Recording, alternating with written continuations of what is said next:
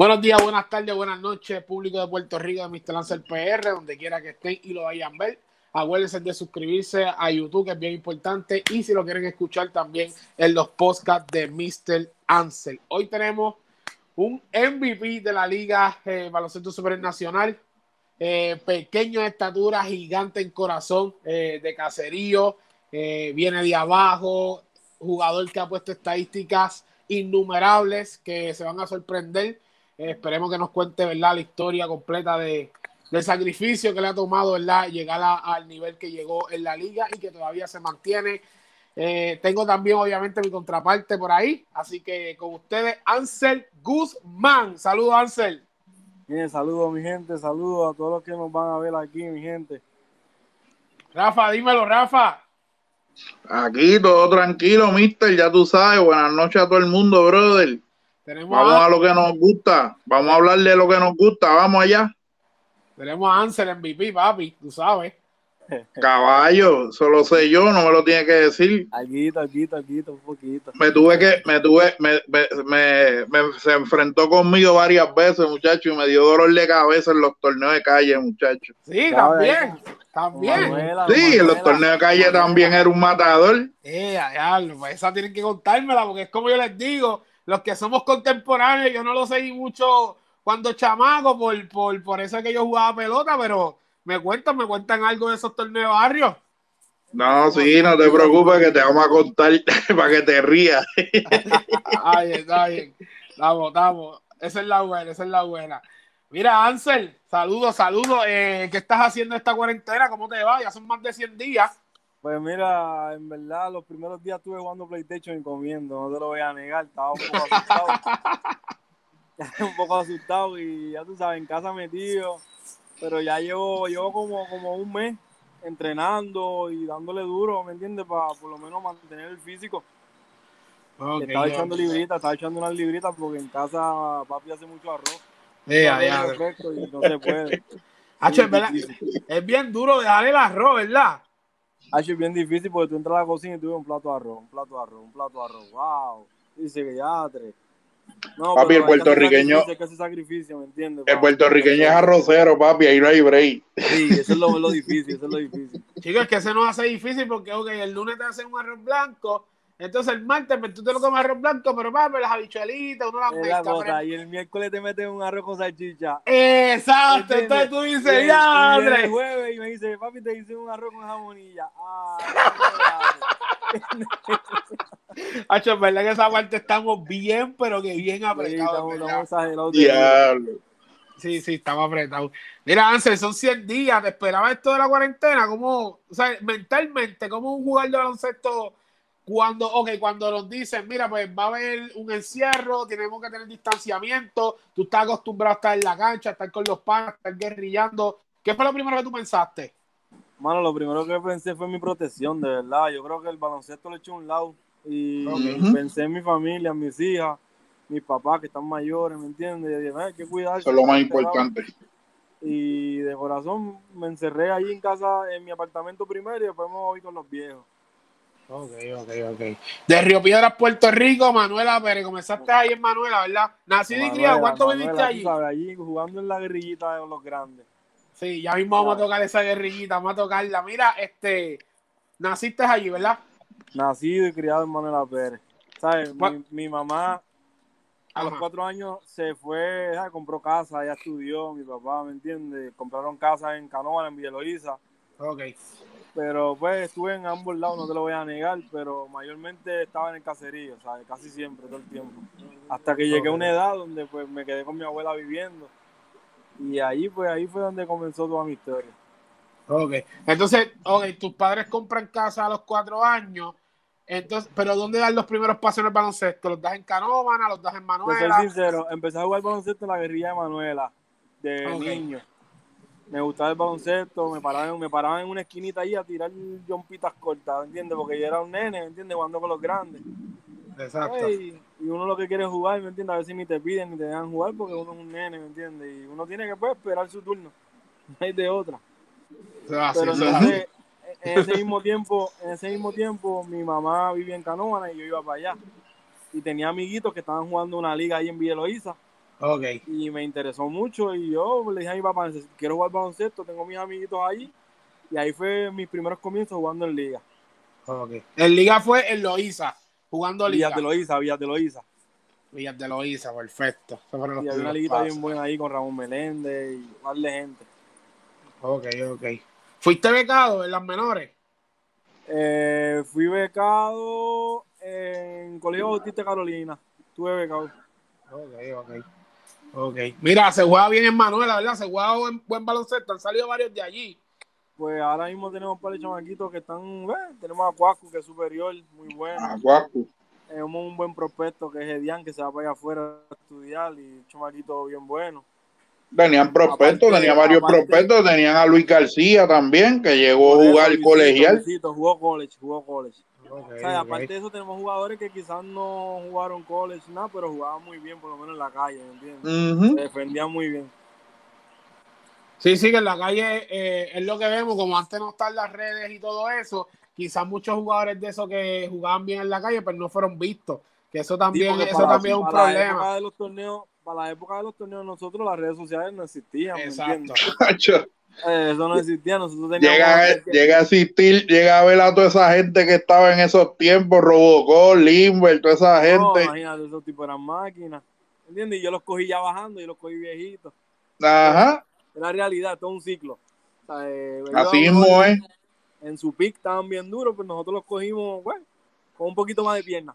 Mira, los otros días estaba entrevistando a Galán y ya tú sabes, estaba hablando de los torneos de calle. Y, y dile ahí cuando era Galán, cuando estaba Galán jugando en contra tuya, como echaba bola ese Es negrito. una máquina, es una máquina. Ese es mi hermano, es una máquina.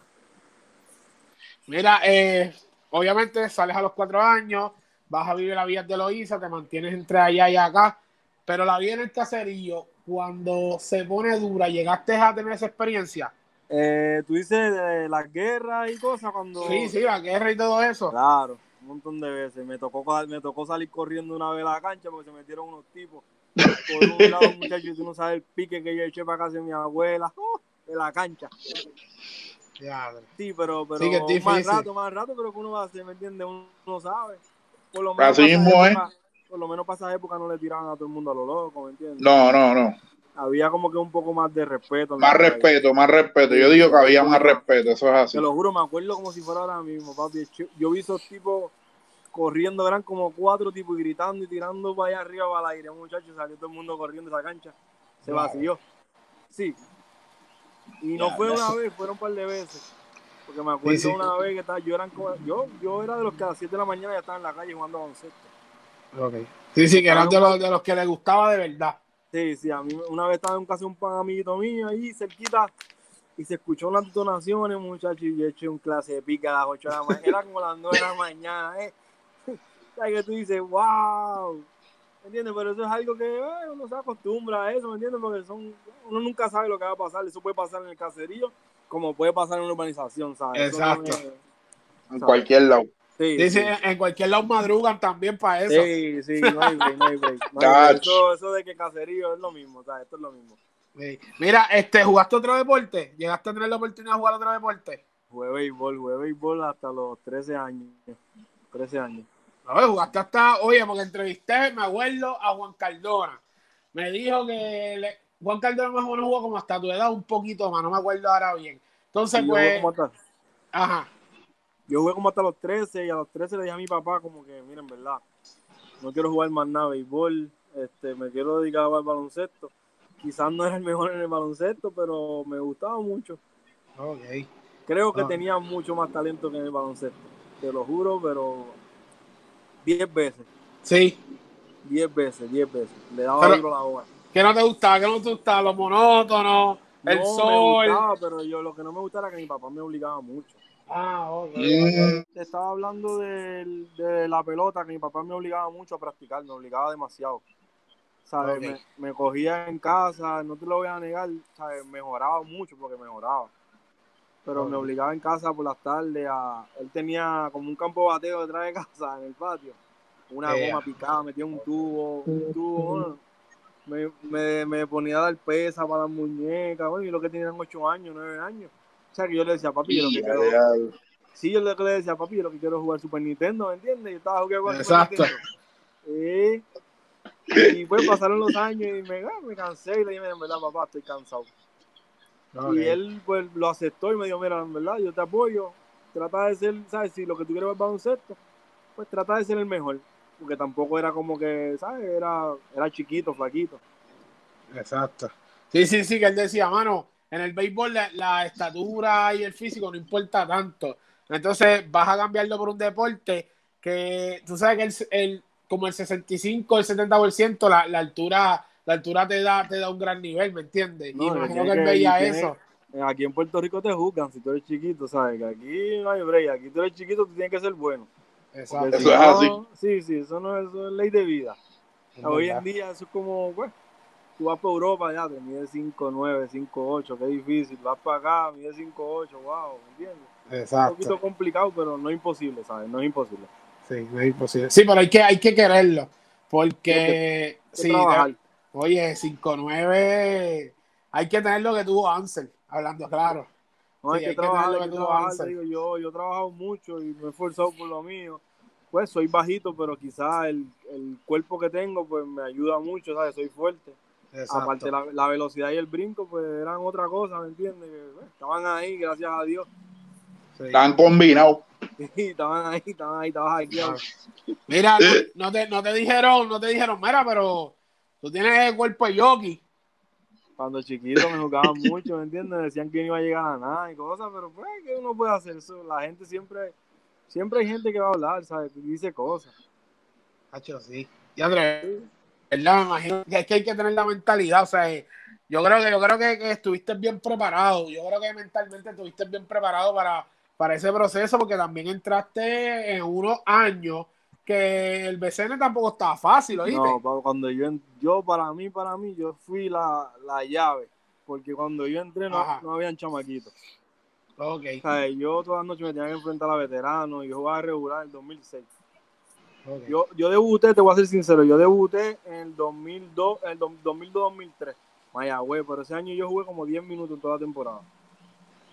Ok, sí, pero ten- tengo el style, es verdad. Eh, sí, 2003, es Sí. verdad. Pero cuéntame, porque ahorita, ahorita vamos a hablar de eso. Cuéntame lo que me ibas a decir. Pues lo que te quiero decir es que cuando yo jugué en el 2006, ¿sabes? yo para mí yo pienso que fui la llave porque no habían chamaquitos. Y al yo hacer las cosas bien y estar enfocado, y bueno, me salió, apostaron a mí, me salió. Exacto. Ahí empezaron a abrir las puertas a mucha gente, empezaron ahí, las cosas fueron cambiando, ¿me entiendes? El ciclo cambió. Exacto. Yo creo, yo creo que tú fuiste ese, ese enganche de creerle un poco más en la estatura. Todavía, todavía tienen el titubeo, porque si tú miras el promedio de los de BCN, estamos bien poquito en los que miden menos de 6'1, más o menos por ahí. Y con Sí, eso todo y sí, eso, pero- tú, tú fuiste un buen gancho ahí. Eso sí, pero el problema, no, por lo menos en BCN muchos pueden llegar bajitos y eso. El problema es la selección. Eh, la selección, selección, también. jugar fuera, ¿sabes? Que eso es lo que todo el mundo quiere, generar más dinero. Ahí es lo complicado, eso es lo complicado. Eso es así. Ujú. Cuando, cuando llegas a BCN, ¿qué fue lo más difícil? Te soy sincero, el año que yo llegué después de salir de la high school, Ajá. que firmé BCN, pues el adaptarme a jugar con personas mayores fue un poco complicado, un poco complicado. Sí, sí, Un porque poco tú. complicado por tipo mañoso, ¿sabes? Exacto. U- conocer el baloncesto, uno, uno pesando 130 libras, esos tipos en 180, ¿me entiendes? Uno niño, ay, yo tenía el cuerpo de un niño todavía, yo 130 libras, te podrás imaginar. ¿Y qué edad tenía cuando, cuando debutaste en el 2003? 18, 18, 17, estaba ahí en esa edad, saliendo de high school, mi primer año de universidad, 18. Diadre, o sea, contra que eres de los, creo que verdad, el más bajito que ha entrado, si no me equivoco. No sé si soy más bajito, porque creo que hasta ahora hay gente más bajita que yo, pero Ok, Sí. Pero para ese tiempo fuiste el, el más bajito. en ese tiempo, sí, en ese tiempo yo era lo más bajito. Ok, fuiste el más bajito y también fuiste uno de los últimos que llega a BCN con menos de 20 años. Ahora esto está bien difícil ahora mismo. Sí, ahora, ahora, pero ahora, mayormente los chamaquitos de ahora juegan cuatro años en college y vienen después de los cuatro años. También, también es diferente porque antes te firmaban a los 16 años, ¿entiendes? 16, 17, te mantenían en la finca trabajando con ellos. Exacto. Y pues poco a poco a unos lo subían, a otros no, ¿me entiendes? Solamente estuvieron ahí en la finca. Sí, sí, que eso, eso es una de las cosas, gracias por mencionarlo, porque eso es una de las cosas que ha cambiado, mano. Antes cogían a esos chamaquitos y los mantenían ahí, los desarrollaban y, lo- y vamos a subirlo y esto. Ahora eso no se ve. Ahora yo creo que se sí, ahora yo creo que se desarrollan más jugando la, obviamente la federativa, que la juega todo el mundo, pero también la- los torneos de caserío. Yo creo que, que es el, el verdadero desarrollo. Pues fíjate, los torneos de caserío pues, son un palo para mucha gente porque tienen taller para jugar, ¿me entiendes? Y salir de la calle, es la realidad. Exacto. ¿entiendes? Sí, que, y así, hay uno que otro que los ven, eso es igual que la liga, la liga puertorriqueña, que pues, los chamaquitos tienen exposición y, y juegan, exacto. ¿sabes? Pues hay muchos jugando, quizás no todos llegan, maybe son uno, dos, tres, ¿me entiendes? Pero, pero están en una exposición, están jugando y se mantienen fuera de la calle, que es lo importante, ¿me entiendes? Sí, eso es lo importante. ¿Qué ha sido más difícil para ti, el residencial o la estatura? Ah, la estatura, yo creo, residencial, no, residencial, eso, eso es un amor allí, o sea, la gente de allí son un amor. O sea, pero abuela, abuela, cuando uno cuando uno dice residencial, rápido marginan a uno y, y también le ponen, le ponen el pie y todo eso. Pero Sí, te juzgan, te juzgan, pero tú dejas que el trabajo hable por ti solo, ¿me entiendes? Yo nunca, a mí me podrían juzgar, pero yo trabajaba duro por lo mío. Siempre me mantenía enfocado trabajando y trabajando hasta que se me dieron las cosas, Papá Dios grande, papá Dios grande. sí, sí, claro, claro. ¿Tenías pensado de siempre estudiar o alguien te inculcó los estudios? Mi mamá, mi mamá me obligó a estudiar. Yo no quería estudiar, yo lo que quería era ver baloncesto, ¿me entiendes? Eh, Yo salí, yo salí de, de high school, de 100, del McDonald's, y fui, el primer año entré a la UPI. Y ahí Ok. ese año en la UPI firmé, firmé superior. Ok. Entonces jugué ese año, y ese año pusieron la regla de que los colegiales no podían jugar Ah, sí. superior. ok. Y entonces, pues ahí tuve que dejar de jugar superior y me fui para la UPI, me dediqué a estudiar. ¿Qué estudiaste Y en la UBI? fue, ahí- ¿Cómo fue? ¿Qué estudiaste en la UBI? Estudié educación física. Ok, duro. Sí, sí, esa era, esa era la fiebre. Si las Sí, cosas no sí, yo- estuvieran tan mal en este país, eso era, esa es una de las mejores carreras, pero ahora. No, y yo no, te soy sincero, yo, yo no soy bruto, ¿sabes? Yo los estudio, los paso, Ajá. y a mí ahora mismo, pues, bueno, soy, me digo que soy comerciante. Pero si hubiera, en otra época, hubiera estudiado otra cosa, ¿me entiendes? Te soy sincero, porque tenía la, tengo la capacidad para entender otras cosas. Exacto. Pero Sí, sí solamente que- lo que quería era jugar baloncesto, ¿me entiendes? Yo no quería estudiar. Claro, Es La claro. ignorancia, la ignorancia. Claro, claro. Sí, sí, sí, son cosas que, que lamentablemente las aprendemos en el camino, que pues, si estuviéramos el libro, entonces si la educación aquí también fuera de otra manera, no fuera tan atrasada, pues uno lo Sí, entendería uno- mejor, pero Pero eso uno lo, con el pasar de los años y la madurez, ¿me entiendes? Nada. verdad, verdad. Me cuenta, oye, me cuentan, pregunté así, eh, par de panas que, que estudiaron contemporáneo contigo en la UPI, eh, que cuando, o sea, cuando llega, llegas al equipo nacional, este tipo va a jugar en, en el, que en el equipo nacional, en la, en la UPI, este tipo va a jugar la LAI. ¿Hubieron egos cuando llegaste allí? ¿Cómo fue? ¿Hubieron egos? Cuando Fíjate, llegaste a, la U- a la UPI. No, en la, en la UPI no, en la UPI no, en la UPI no. En La la UPI no. Yo llegué, quizás pude haber pues, tenido un poco de competencia en cuestión de la lucha a la posición de point guard mi Ok. primer año. Fue algo, pues, no fue fácil, te voy a ser sincero. No fue fácil. Y en la UPI Daniel Ortiz tiene seniority, ¿sabes? Tiene seniority. Los seniors van por encima de los rookies, ¿entiendes? Ok, ok, ok. Entonces yo pues seguía trabajando, seguía tra- ya yo había jugado superior, ya yo había practicado con hombres. Exacto. Se me, se me hacía un poco más fácil, pero, pero muy fácil. Entonces el, chama- el chamaco que estaba no era malo, porque era Guillermo Cibré, no era malo, era muy bueno. Y él era el point guard regular, yo venía del banco. Entonces cuando fuimos al el viaje de allá que vamos a college, pues él tuvo una lesión en el tobillo. Ok. Y al él tener la lesión, pues me dio oportunidad a mí a ser el titular. Y pues aproveché esa oportunidad y te estoy diciendo, me quedé, me quedé con la posición y ellos me apoyaron, ¿me entiendes? Los muchachos me apoyaron todos, incluso él. Ok, ok. No sí, tuve, sí, no que, tuve ese problema. que te- se llegó esa oportunidad. El refrán que dice que uno tiene que estar rey para el momento. Y tú estuviste más que rey porque te quedaste con la posición. Sí, ahí sí, ese día ya yo estaba enfocado, ¿me entiendes? Estaba haciendo mis cositas en primer año, jugando bien. el equipo estaba corriendo bien, tan pronto él llegó, seguimos jugando igual, ¿me entiendes? Nadie, nadie le bajó, todo el mundo aceptó su rol y ya. Ok, ok, ok. ¿Te acuerdas de así más o menos que te enfrentaste en Dalai que te los has encontrado en BCN? Mira, yo me enfrenté a Pavel Meléndez, tenía que galdearlo, el equipo Bayamón, a Estito, Héctor Martínez. Ok. Estaba Omi, José Luis. En Arecibo estaba Giovanni Jiménez. Estaba uh, En la American estaban los dominicanos, que unos dominicanos ahí que estaban bien imposibles. Estaba Angelo Reyes. En la época mía, ¿sabes? Viendo otra cosa. Mis primeros dos años, teatro, bien difícil. Pero bien difícil. Había, te estoy diciendo una cosa que tú bueno, Ángelo Reyes había que treparse de tres encima para poder galdearlo. Ya, de Ángelo, sí. Sí, Ángelo estaba incómodo, estaba incómodo en la, en la live, imagínate. ¿Y, ¿Tú vas en contra del costarricense, Ansel? ¿De Henry Martínez? No, de ese no. ¿Dónde estudió él? Él estudió en la América. No, yo estudié, cuando yo fui estaban los dos dominicanos, Wilkin y Michel. Ah, diablo, sí, este, este, este, Franklin, Franklin. Sí, sí, sí, sí. Los dos están bien ready. Estaba bien sólido, bien sólido. Y Michel Flores, Michel Flores es el otro. Ese fue mi primer año, ese fue, imagínate, mi primer año, ¿sabes qué? esos tipos ya estaban en tercer y cuarto año. En la, sí, sí, Michel Flores. En el Turabo estaba Omar Alvarado, estaba el Chamo, que el Chamo la metía a mi cancha. Sí. Ya, el Chamo. No, el Chamo te la metía a mi cancha. Llegó de Venezuela, todo el mundo pensaba que tenía como treinta y pico de años, muchacho, tenía 20 años. Ya. De 30, de 30, oye, de 30 y pico parecía ahora. De 30 y pico parecía ahora. Ey, así mismo, tú dices, pero este tipo. Ya este lo sigue, chavo. De cancha, ¿qué está pasando aquí? ¿Sabes? Está por encima del nivel. Estaba trampeado, estaba trampeado, el chavo estaba trampeado. Por encima del nivel, que tú te quedas como que, wow. Siempre, sí, ha sido, siempre ha sido fuerte el chamo. Sí, el chamo sí, antes brincaba. Sí, chamo sí. La edad, coño, ya estamos en edad, ¿me entiendes? Pero. Exacto antes estaba bien posible. La sí, antes era, antes era una bestia. antes era una bestia. una cosa salvaje, tú te quedas como que, wow. Ok, ok. Mira, la verdad que estaba bien duro. Eh, juega, obviamente jugar la live, pusieron la regla, pues tuviste que terminar la live para entonces volver a la BCN, que ahí vamos a hablar de eso.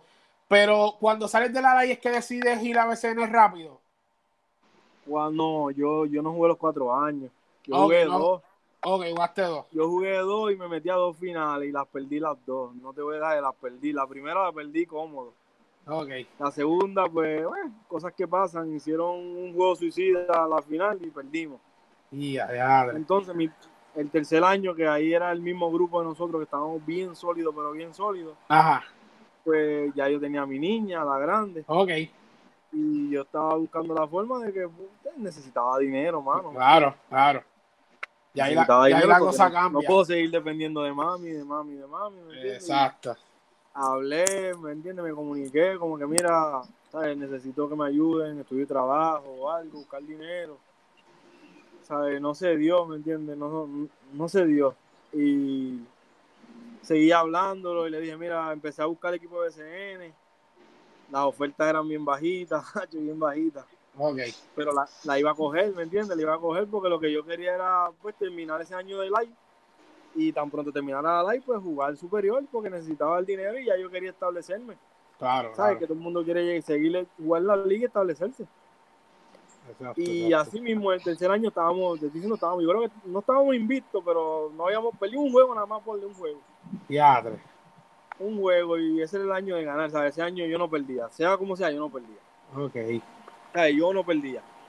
Entonces tuvo el transcurso de que fui a Guaynabo a practicar y me cortaron el primer día. Me cortaron. Entonces, pues, me voy para la y sigo practicando y viene Jorge Meléndez y me ofreció para ir a practicar a Humacao. Ahí estoy jugando Laima, estoy jugando, estoy tratando de practicar para hacer el equipo, pedí permiso y lo que necesito es que me dejen break los días de práctica para yo ir a hacer un equipo, ¿me entiendes? Y cuando tan pronto termine aquí, pues me voy a jugar superior y les cumplí con tres años, ¿me entiendes? No les di cuatro, pero les doy tres. Exacto, es verdad. Entonces, la cosa se complicó, como que se negaron esto y lo otro, y yo fui a practicar a Humacao y el coach era argentino, o sea, no de aquí, porque llega a ser boricua, a lo mejor ni me da la oportunidad. lo que te quiero decir, por la estatura, en Guaynabo me, me cortaron el primer día. Exacto. pan, y el tipo me dio la oportunidad, me dijo, me gusta ese nene. Me dijo, tú sabes que yo te voy a firmar, pero necesito que venga y te voy a trabajar todos los días. Y yo, ah, pues dale. Y empecé a faltar a la práctica de la Yupi. Ok. ¿sabes? Pero a los juegos iba. Pero pues Dani, Dani tenía su criterio, ¿me entiendes? Que si tú no practicabas, no jugaba. Y había que entender eso, yo me molestaba, pero bueno, esas son sus reglas, ¿me entiendes? Hay que, hay que aceptarlas. Sí. Y hasta que un día pues me dijeron como que mira, yo creo que es mejor que te quedes en tu casa y sigas jugando superior. Y bueno, como que dice, pues en pocas palabras, pues me tuve que ir. Me forzaron a irme y no pude terminar el tercer año. Ok. ok. Sí, que se te, se te escapó la live por, por, por situación personal. O sea, eh, no había, no había de No, no, otra. perso- no personal, pero que ya tenía que buscar dinero, ¿me entiendes? Claro, claro. Se me escapó ese año que voy a hacer el título mío por establecerme en la liga o quizás no me, a lo mejor me iba mal. A lo mejor me iba mal y no jugaba más nada, ¿me entiendes? También, también. Es verdad. Es verdad. Mira, llegaste, llegaste al BC en el 2003. eh, tuviste un lazo de tres años, ¿verdad? Que no jugaste hasta el años. 2006. Sí. Eh, ¿Alguna mentalidad negativa? Tú dices, ya, se me, se me habrá escapado la oportunidad aquí. Hacho, porque cuando, cuando, cuando, me metí, cuando me metí esa estadística, yo dije, pero tengo que preguntarle por qué Ansel, o sea, debuta el 2003, pero no vuelve a jugar hasta el 2006, que habrá pasado en ese lazo, porque uno, ahí vienen los pensamientos. ¿Qué, qué fue lo que pasó mira, ahí? Te voy a ser sincero, tuve miles de pensamientos porque en ese transcurso, no en ese, en otros años que yo sepa de la Yupi, no firmaban a nadie. O sea, eh, eran bien pocos. Yo usé eh, Bostel, yo usé Aska, ponle un Vicente Facey, los demás quizás tocaron, pero no, después de ahí no firmaron, ¿me entiendes? Y, y yo pensaba en esas cosas, yo buscaba. También eh, tenía la frustración que tenía mucha tendonitis. ¿sabes? El piso bueno, me daba mucho dolor en la rodilla. Ok. Y yo decía, diatre, yo creo que después de aquí, amor, mi carrera se acabó. Ujú. Porque, ¿sabes? Yo soy chiquito, pues no me dan, no, nadie ha venido a ofrecerme nada. Entonces yo me pasaba con Charlie Boy y con un amigo mío, tú sabes, buscando trabajo en el fondo del Seguro del Estado todos los días. Ya. Y después, mira, pues buscar trabajo, a buscar trabajo y jugar, ¿me entiendes? Porque, ¿qué podemos hacer? No podemos hacer más nada. Y esos eran la- los pensamientos negativos, eran eso, y después me tendré que ir a trabajar y a lo mejor no llegaré a superior de nuevo. Ok, ok, ok. Sí, sí, sí, que obviamente pasa lo de la like, que pues, por circunstancias tuviste que salir. Entonces Sí. ahí tratas de buscar trabajo. Sí, sí, que, que, que fue difícil. Fue difícil porque lo más, lo más fuerte que hay es la mente. Y cuando empieza a llegar esos mensajes, hacho, La esto- mente es poderosa, la mente claro, poderosa. claro, claro. La mente claro. poderosa, estoy diciendo en el 2005, yo creo que, yo no sé si fue el 2005 que FIFO entró en Bayamón, Ah, y FIFO la estaba destrozando, yo creo que fue el 2005. Ya lo FIFO. yo creo que sí, la yo creo estaba que sí. destrozando y yo en casa ahí bien, ya, él era mi competencia, la realidad. Ok, Ya lo él FIFO. estaba, él estaba más adelantado que yo en high school, ¿sabes? Eso hay que aceptarlo. ok. Y él estaba súper adelantado a nosotros. Ah, yo lo veía jugar y abusando y abusando, man. Ah, y yo en casa haciendo pucho todos los días, viendo los juegos. Bum, bum, man, y trabajando. Me acuerdo, yo estaba cansado, tenía la nena. Ah, y me pasaba haciendo pucho, man, viendo los juegos de BCN. Y yo, diablo, man, man, man. Tú sabes, mentalidad de uno dice, ya, tremendo. Hasta que al otro año se me da la oportunidad y porque se me da la oportunidad, pues, gracias a Dios, de verdad. Ya. Pero, ok, se te da la oportunidad, eso fue en el 2006. Pero, 2006, de pero es que llega, llega y promedia 12 puntos y 4 asistencias por juego. Luego, de, luego de estar 3 años fuera. te estoy, te estoy diciendo que no, no, no, de verdad, el jugar con hombres en el 2003 me Ajá. ayudó en una fase de que las ligas mías yo las dominaba, pero fácil, ¿sabes? No es por criticar a nadie, pero quizás pues ya yo estaba en otro nivel, ¿me entiendes? Jugando con hombres, ¿sabes? La realidad, cuando tú juegas con hombres, Adela- adelantaste tu desarrollo en esos tiempos. es la cosa. Entonces, cuando me tocó jugar con, con los hombres, pues ya yo tenía más cuerpo, ya yo no pesaba 130. Tenía la velocidad igual y el brinco había, lo había desarrollado un, un poco más todavía. Más Sí, el, yo me acuerdo. Cuando el- tú jugaste en Humacao estabas bien imposible. El, el coach me dio la oportunidad, la confianza en 100, ¿me entiendes? ¿sabes? Yo llegué a hacer lo mío, día, vamos, vamos a meter mano, esta es la oportunidad, esta es mi oportunidad, o la cago o, la, o la aprovecho. Exacto. Entonces, luego de eso, que obviamente para ver a los que van a ver el video o lo van a escuchar en podcast, eh, él comienza en el 2003, luego se tiene que retirar para, o sea, para ir a la live, luego regresa, le da gracias a Dios ¿verdad? por esa oportunidad 2006, llega a la liga en el 2006 promediando 12 y 4, números que no se ven en los nativos ahora mismo, a menos que sean, ¿verdad? Ya jugadores como él mismo. Luego de eso, sí, luego de eso, 10 temporadas de tus 15 promedias doble dígito. O sea, tú no tenías obstáculo mentalmente, que es lo que están hablando ahorita la mente. O sea, tú, tú, tú, para ti, no sé si eso es lo que me vas a decir, pero para ti, tú creías que tú eras el mejor. Yo siempre iba a mí, creía en mí contra todo el mundo. Yo solamente quería crecer y que los míos estuvieran bien. ¿Sabes? Si te soy sincero, yo pegaba, me acuerdo en mi pared, que quería una casa, quería un carro, quería esto, quería lo otro. Muy bien. Y yo, pues, ya tú sabes, me llegó el momento y te estoy diciendo, dejé las piernas pegadas en esos años, porque después de ahí entré en lesiones. Le di tan duro, le di tan duro que las piernas mías no aguantaron. Sí, sí, que para esa época, para esa época no teníamos trainer así como que como ahora, que entrena a todo el mundo. Exacto. Tenemos, ¿entiendes? Tipo haciendo entrenamiento de pesa por todos lados, antes no había así mismo. La, esa no era la cultura, ¿me entiendes? Que a lo mejor si hubiera tenido esa cultura, yo, yo te soy sincero, si yo hubiera tenido esa cultura, yo hubiera sido millonario en Europa jugando. Cómodo. De verdad que sí. de verdad que sí. Yo no, yo no, lo dudo. No, no, no. Y, y, y oye, las estadísticas te vi desde tu temporada MVP, más o menos, o la anterior, te empecé a ver y qué sé yo. Pero cuando yo empiezo a estudiar tu carrera, yo digo, pero espérate, este tipo es un caballote. O sea, estamos hablando que Ansel es de lo mejor que ha pasado por el BCN en su posición. Sí, los números están ahí, caballo. Gracias a Dios, yo sé que yo, mira, yo, yo nunca he ganado la realidad, porque después yo le dediqué muchos años a Macao, ¿sabes? Macao nosotros no teníamos equipo para ganar, ¿me entiendes? Esa es la realidad.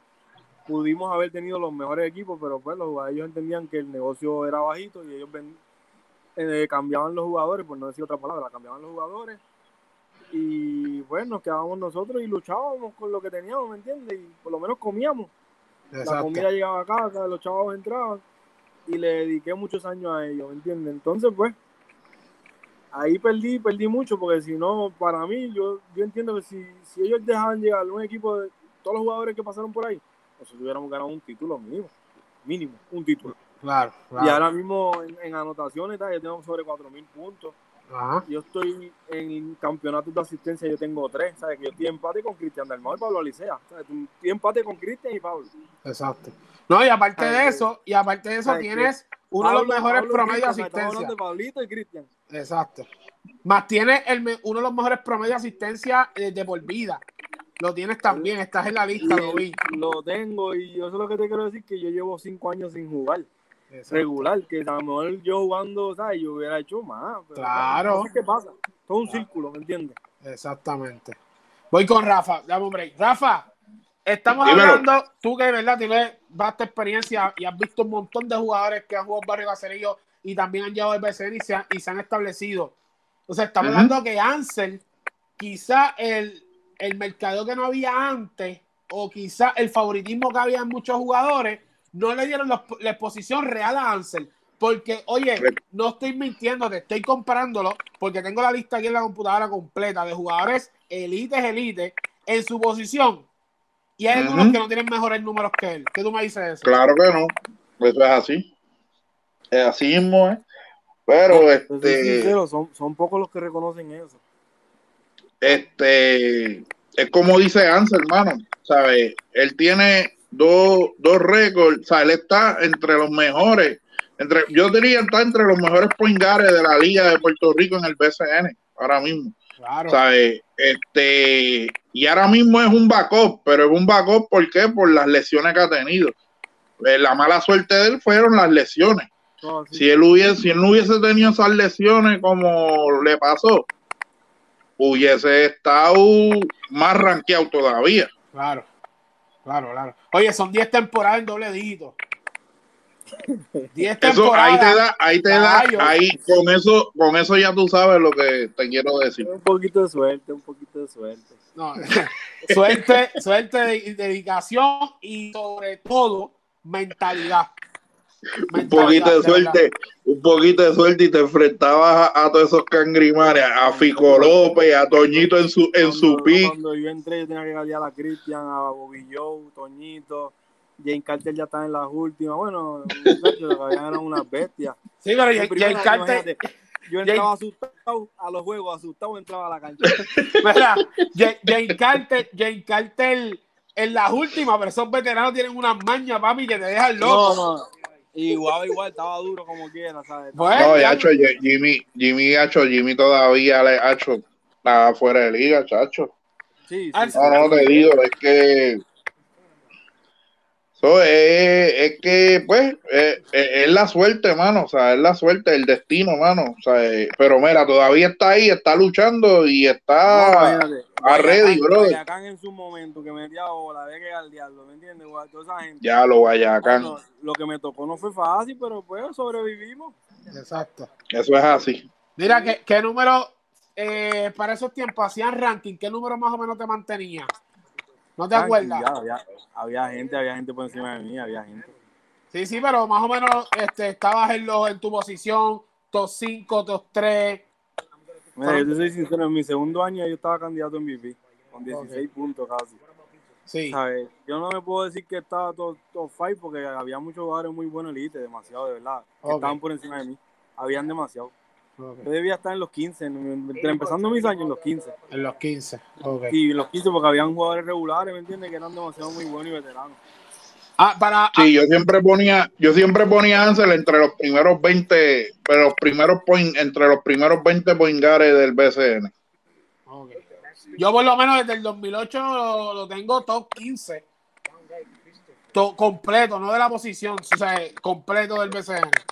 Más o si es menos. por- si es por estadística, yo estoy ahí entre los, entre los Claro, ¿sabes? Claro, Por voy a, eso- repa- Ujú. voy a repasar para ¿verdad? el público quizás no tiene la estadística a la mano. Voy a decir las la estadísticas de, de los ul- ok, de, las de las 10 temporadas de doble dígito. Fueron 12.1, 15.6, 18.9, que fue el MVP, 19.6, 13.4, 10.7, ahí baja a 8, luego sube a 11, a 10, baja a 9, 11 y 14. Esas son las 10 de 15 caballos. Y las asistencias, en ese, en ese mismo orden, 5.5, 5.4, 6.6, que fue el MVP, 5.8, 6.3, 4.8, 4.8, 5.7. Para un promedio de 4.8 por, en, en su carrera. O sea que las últimas temporadas, las últimas temporadas, cuando vino que dio el slon, vino y regresó con más fuerza porque subió los puntos. Oye, Y lo que pasa es que lo pasa las lesiones, las lesiones. Sí, no, yo sé, yo sé. Estaba Oye, en en el demasiado. porque es increíble, en el slon, o sea, tuvo cuatro años entre 11 puntos, entre 11 y 12. Y cuando vas a, a Quebradilla, en el 2015 tienes 14.8 con 6.6 asistencias. ¿Me entiendes? ahí- No, y si te ahí das cuenta, y si te das cuenta, lo que bajó fue, bien- o sea, lo que bajó fue una cosa bien poca. Sí, ¿sabes? sí, sí, bien poca. ¿sabes? Cuando tú vienes a buscar jugadores ahora, en estos momentos que están jugando en el BCN, no llegan a esos puntos de por vida. Te soy Exacto. sincero, de- después de esos años yo pasé eh, en los eslones, pasé muchas malas experiencias de cobro. Ok, ok, ok. Lesiones, malas experiencias de cobro. Entonces me tocó ir a quebradilla y en quebradilla me volví a enamorar del básquet. ¿Sabes? Ok. La fanaticada, el trato. Eso del cobro, eso del cobro le, fa- le pasó a mucha gente, ¿viste? Después, de ahí, después de ahí me enamoré de nuevo, ya tú sabes, los números fueron para arriba Nacho, y sí. por ahí seguimos. Eso del, eso del cobro le pasó a mucha gente. Eso sí es verdad. Mira, eh, en el 2008 llevas un Macao a 16-16. Sabemos lo que estamos hablando de, de que pues Humacao pues tenía su, su forma de llevar, de llevar su equipo. Eh, Sí. eso, eso es un más, un más 5, porque el año anterior, que fue el 2007, estuvieron 11 y 19. 11 victorias y 19 derrotas. En tu año de MVP tuviste 16-16, o sea, 5 victorias por encima. Eh, promediaste 18.9 con 5.8 asistencias. Mientras que Boston en ese año promedió 21 y 8 con 22 y 10. Que en el 2017 él tuvo 17 y 13, eh, un margen de 4. Tú tuviste margen de 5. Y todavía se habla que fue un robo el MVP. ¿Cuál es tu, tu, eh, tu opinión sincera? Porque ahora mismo, si tú me lo dices estadísticamente, estadísticamente, eh, yo digo, voy a, voy, a, voy a la computadora, chequeo. Ansel el sueño MVP tuvo un más 5 para el equipo en victoria, un equipo que no tenía, no tenía nada de favoritismo y los llevó a 16 y 16 cuando vienen del año anterior con 11 y 19. Entonces, uh pues, pues mejora al equipo de un 17 y 13 a un 22 y 10. ¿Cuál es tu opinión? Yo no soy sincero, yo para mí tuvo una super temporada, ¿sabes? Bostel era de los más grandes jugadores que teníamos en esa época, ¿sabes? Era otra cosa. Ajá. Pero para mí lo más impresionante es ver un chamaquito de 5'9 en su tercer año de la liga, promediando 18 puntos, cogiendo sobre 5 rebotes. Ah, para, para, para, para, para, sí, sí, sí, sí, que no se me había, no, no se me puede ir ese dato jamás. Ese dato no se me puede ir. Tuviste varias temporadas liderando en rebote en la posición de armador. Que no se le olvide la creo, gente eso. soy sincero, creo que soy de los armadores con más rebotes en la historia. Llegué eh, a los mil llegué a los mil rebotes y estoy ahí por ahí, ¿me entiendes? Es correcto. Seguimos, sigue. Lo que te estoy diciendo es, ay, yo cogí tantos rebotes, promedié rebotes, steel. Lo hice todo en un equipo donde no tenía nadie. Exacto. Batallé con todo el mundo y tuve a dos juegos suicidas. Tuve dos juegos suicidas para entrar a playoffs. Dos, no uno, dos. Ok. Y corrido. Yo digo que lo impresionante es él no mide 5'9. Exacto. ¿Sabes? Pero pues, cada cual tiene su opinión, el trofeo está en casa. Correcto. el trofeo está en casa y está bonito en mi cuarto, ¿me entiendes? Y, bueno, es un recuerdo. Es verdad, es verdad.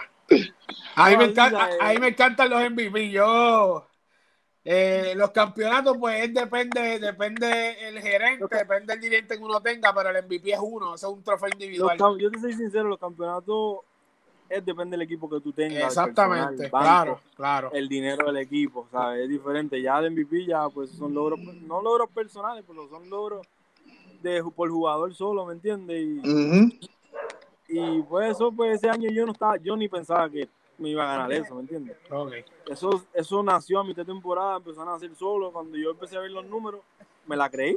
Claro. Una vez me la creí, muchachos, no había que me bajara de arriba. Claro. No había forma. Claro, porque tú entras, tú entras como que, pues, tú dices, mano, estoy aquí en Macao, pues los respeto, le da un, le da un año, entonces empiezas a lucir, empiezas a lucir y tú dices, mano, yo me voy a agarrar de esto porque este, este es como que la victoria que tengo. Esto, esto es lo que, este es el triunfo que tengo. Llevarme el MVP, creérmela, ¿me entiendes?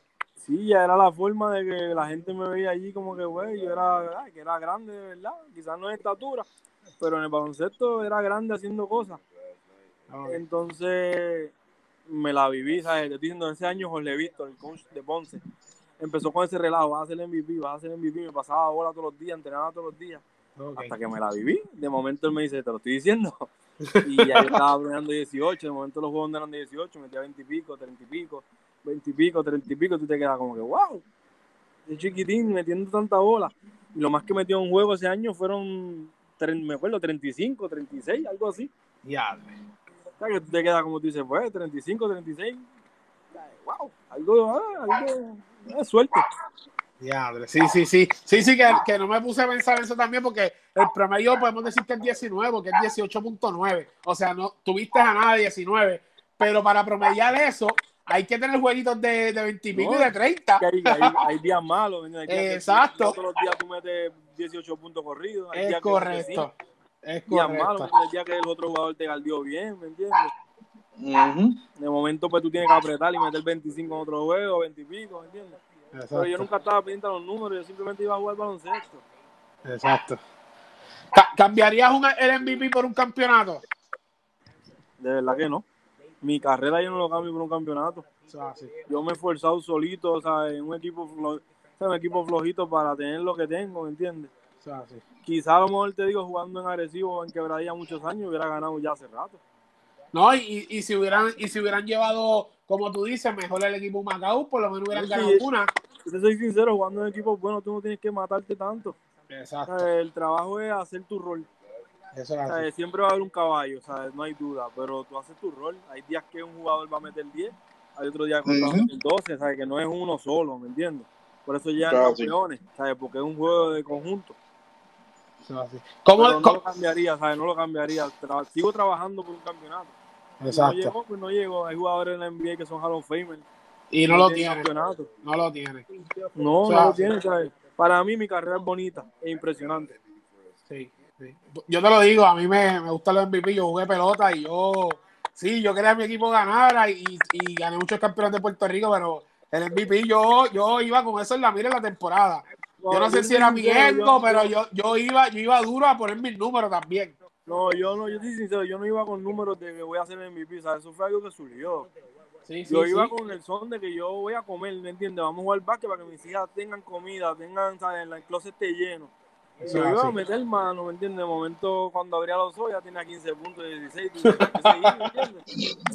Sí, sí, Sí, que la ya- realidad no es como, porque yo no me considero un tipo egoísta. ¿Sabes? Si tú te das cuenta, hago siete asistencias. ¿me Claro, claro.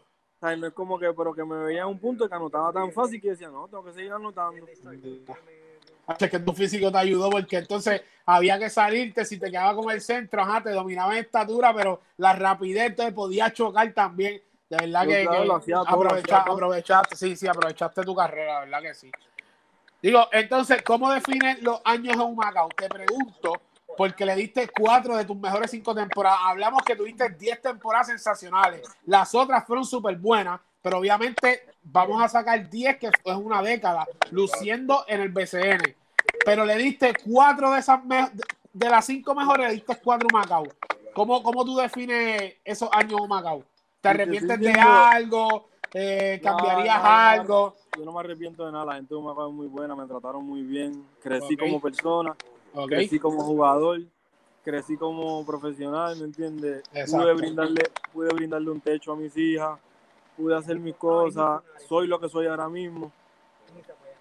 ¿Sabes? Yo tengo un aprecio bien grande por esa gente de allá, porque si no llega a ser por ellos, yo no estuviera jugando ahora mismo. Eso es así. ¿sabes?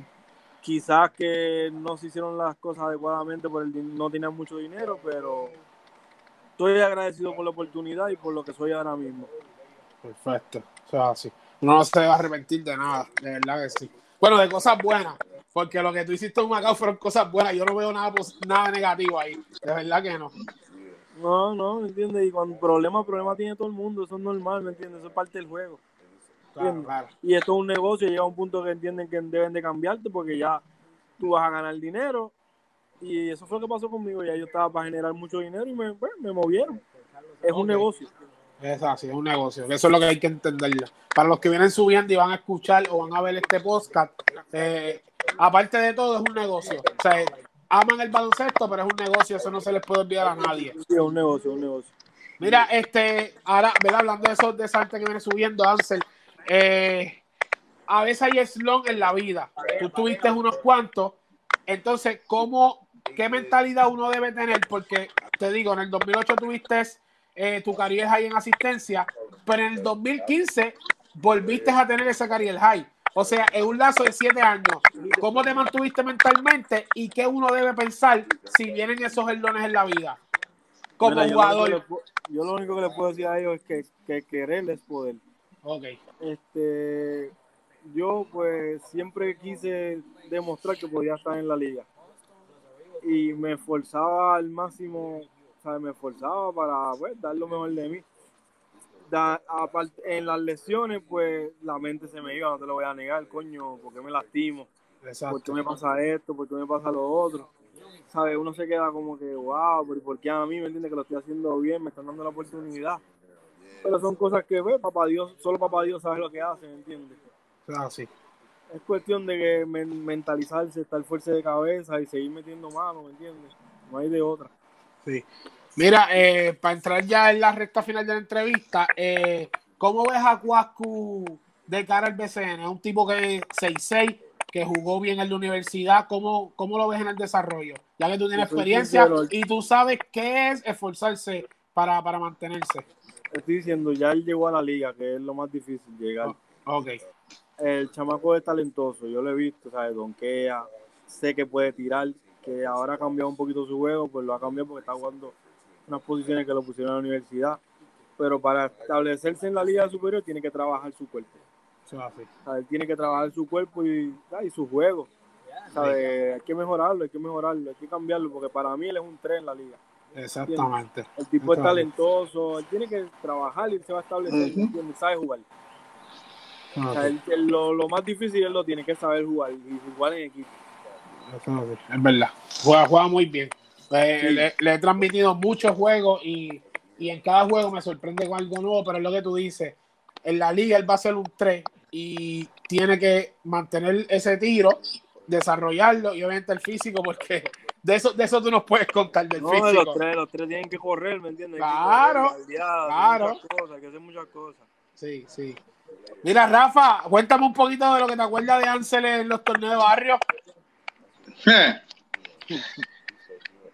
Nacho, eso era. En torre, en torre. De, de verdad que eso era otra cosa. En Torre, en todos los torneos, hacho, es que Ansel, él se quedaba, él se quedaba con el show. La- Yo la- de verdad pues tenía, yo La- tenía, yo te, yo tenía a Galán, pero e- ese juego de él y Galán en una vez, eso fue Tommy dame, Tommy dame. Sí. Tú, tú tenías un equipazo, tú tenías, me acuerdo, Monstruo Matías, tenías a Limber, tú tenías Y Robocop, Robocop. Chucho. No, muchachos, bien difícil. Yo jugaba con los nenes allí, vamos a matarnos. Sí, eso es lo que yo le estoy diciendo, porque, jugar duro. mira, era, este Hansel, yo le estaba diciendo a Mister los otros días, el día que entrevistaron a Alan, pues, ¿te acuerdas que antes los torneos, los carnavales, se hacían todos los fines de semana? Eso es así. Y yo le estaba diciendo a, a Mr. Ansel que nosotros ganamos como, más o menos como entre 50 a 60 campeonatos en todo ese de eso. ¿Verdad? El O sea, estaba eh, bien sólido. O sea, el equipo de nosotros, Mister, eh, era, pues, eh, el otro equipo era Villa Olga, Villa Olga y nosotros, Villa Olga y nosotros, Estaba eso era, sólido, eso eran bien los dos sólido. equipos. Todo el mundo tenía miedo. Era miedo, era miedo. realidad. Ga- Galán lo dijo. Galán lo dijo aquel día. Era miedo lo que tenía que esa gente. Todo el mundo, todo el mundo tenía miedo. Ya, bueno, con los realengos. Eh, a diatre, ¿qué uno va a hacer? Bueno, T- Todo el mundo así era que decía, mano, en todos lados, mano. sí, Íbamos a la todos lados y en todos lados. por lo menos en la época mía, pues ya ellos tipos estaban mayores, ¿me entiendes? No tenían las mismas piernas. Ajá. Eh, bueno, hay que ahí nosotros pues aprovechábamos un poquito y corríamos un poquito más, ¿me entiendes? Pero, bueno, pero no era fácil como quiera, luchábamos y sudábamos. Especialmente con el, especialmente con el de las trenzas, ¿verdad? Que no era nada de fácil. Robocó, Eh, el de las trenzas era este... Robocó, Robocó. Sí, sí, sí, sí. ¿Verdad? Había mucho, había mucho. Yo me acuerdo de unos pales. ¿viste? Sí, sí. Pero pues cosas que pasan, todo esto es un círculo, ¿me entiendes? A mí me pasó lo mismo, ¿entiendes? Sí, así mismo es. Hoy estábamos aquí, mañana estamos acá, de momento subimos un poquito, ¿me entiendes? Así gracias a mismo. Dios y seguir para adelante. Exacto. Eso es correcto. Mira, te veremos, te veremos jugando con el mapa en, en- en un futuro. Voy a jugar con ellos, voy a jugar con ellos. Me llevan ahí, a mí me gusta, me voy a retirar jugando con ellos. Hacho, duro, duro, duro, de verdad Sí, que sí. hacerlo un poquito más emocionante. Oye, claro, claro. No es- como que uno va para allá a matarse, porque tampoco voy a dejar mi rodilla ahí pegada. No, no, jamás, Ay, jamás. ya tengo una operada, ¿me entiendes? Y no, no estamos para eso. Eso es así, eso es así. Por lo menos ya, por lo menos ya se está jugando en tabloncillo y eso, que por lo menos eso es un resuelve, porque antes se jugaba, ¿te acuerdas? Antes jugábamos en, en cemento, papi. Cemento, cemento, todos los torneos en Puerto Nuevo, en Torre, en Cagua, en, en Gautier, en todos lados, muchachos. Yo no había break, mister. Eso era cemento para todo el mundo, papi. Sí, sí. ¿Verdad, verdad? Cemento y sol. Así mismito es. Cemento y sol. Mira, Ansel, vamos por un ping-pong. Yo te voy a decir unos nombres y tú los escoges. Nombre y tú escojo. Ok. Ah, sí. Eh, y en alguno, pues, eh, me dice, este, o escoges uno tú. Vamos allá. Eh, Arroyo o Barea. Esa es la Barea. clásica. Esa es la Barea. clásica. Barea. Ok. Humacao o Quebradilla. La fanaticada de quebradilla es impresionante. Ok. Tito o Coto. ¿Cómo? Tito o Coto. Tito. Tito. el carisma. Todo. Todo. Ok, perfecto. Eh, equipo de BCN cuando eras antes de llegar a BCN tú. El equipo que Antes de seguías. llegar a BCN, era cangrejero. Yo no Oh, me hello, eh, obvio. Yo me obvio. montaba la guagua al caserío y llegaba hasta Ponce. Ah, bueno, cangrejero también, oíste, los dos somos cangrejeros, los Claro. dos somos cangrejeros. ¿Cómo más Ese es mi equipo. cangrejero? No hay más nada más cerca. Ok. Eh, equipo de NBA favorito. Ahora mismo no tengo, pero era Denver, Carmelo hasta muerte. Ok, está bien. Carmelo hasta cuando era Denver. Eh, Sí, jugador, ya no lo sigo, ya no lo sigo, ya no me gusta, no la mete. jugador de BCN favorito cuando, o sea, cuando era chamaco. Toñito Colón. Uh, Caballo. la No. No La leyenda. Caballo, La caballo. Claro que sí, claro que sí, claro que sí, caballote. Eh, jugador de NBA, eh, ahora, me dijiste que no tienes ahora. Carmelo, el mío es Carmelo hasta que se muera o se retire, ¿me entiendes? No va a hacer más nada. Ok, ok, perfecto. ¿Comer o dormir? Esa siempre la pregunto, va. ¿Comer o dormir? Sí. Comer. Diadre, nadie, nadie ha fallado con esa, ¿viste? No, imagínate, ¿a quién no le gusta comer? Hacho, boricuas, chelay, bro. En Puerto Rico se come, Puerto Rico se come. En Se come malo, vamos a en decirlo. ¿Qué? En Navidad hay comida en todas las casas. Bueno, Macho, este, sí, año, papi. e- e- este año puede que esas navidades que uno se mete en 6 a 12 libras, demás, pues como no se puede visitar a todas, pues uno come menos a lo mejor. Ah, La hacen al aire libre, ya están haciendo afuera. los Sí, sí, ya la están haciendo. afuera. Claro, claro, es verdad, es verdad, es verdad. Y André Ansel, súper, súper orgulloso de tenerte aquí en mi podcast. Eh, mucha gente, de verdad, eh, no, no sabe, quizás vieron el Ansel del MVP, esos años en Macao súper buenos, ese año en Quebradilla, que, que wow, espectacular. Sí, fue, Eh, fue- pero pero no, te hemos, no, te, no te hemos puesto en esa balanza de, de- de la historia del BCN por tu 5-9, por tu estadística, eh, por ese sacrificio, por esa dificultad de lucir y de poner esos números eh, a través del tiempo. eh, wow, hay que darte respeto, hay que darte respeto. Gracias. Siempre te veía así por ahí más o menos cuando llegabas con, con, con el mapa, así por ahí. Entonces me puse, me puse a estudiarte bien y yo dije, mano, lo vimos un par de temporadas y qué sé yo, así salteo, pero el chamaco, el chamaco es grande. El chamaco es grande y, quiero, y quiero ¿verdad? que la gente, que la gente entienda eso y que, y que valoremos, valoremos, valoremos lo de aquí y lo que sí es real. O sea, es real, no estamos inventando nada, no estamos sumándole nada ni nada. O sea, ha sido, ha sido una carrera espectacular, de verdad. Te falta el campeonato, si Gracias. llega, pues, pues ojalá que te llegue por ahí. Pues, todavía estamos trabajando para eso, ¿me entiendes? Bueno, nunca perdemos la esperanza. Pues, sabemos que los equipos buenos son los que ganan. pero Exacto. Hay que seguir, ¿me entiendes? De eso se trata, de cobrar y de ganar. Cobrar y ganar. Así cobrar y es. ganar. O sea, sí. Sí. Y lo más importante es cobrar, después ponemos lo de ganar. Hay que es los dos, los dos. Sí, sí, es los dos, es los dos, Si- es los dos, Si es los ganas, cobra. Es verdad, si ganas cobras, eso, eso es cierto.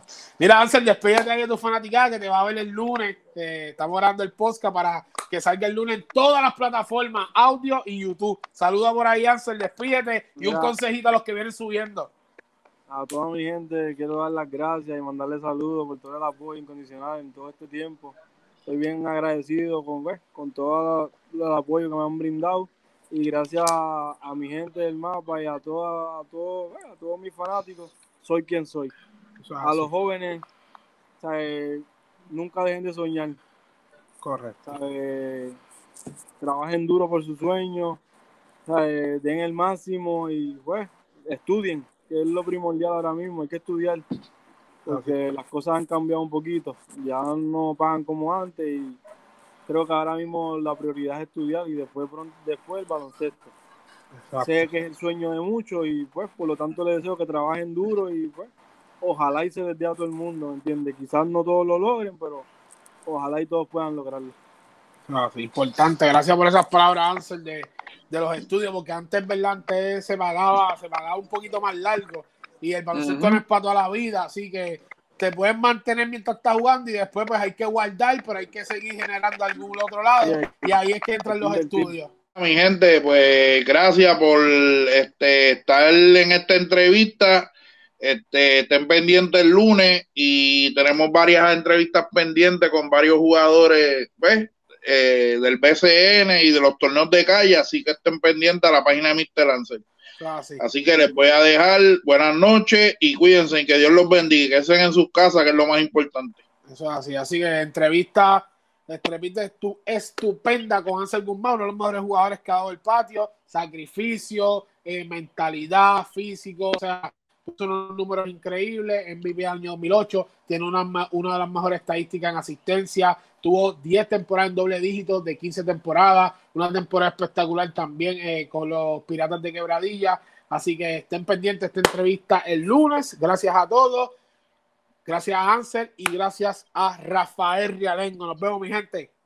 Nos vemos, buenas noches, mi gente. Bien.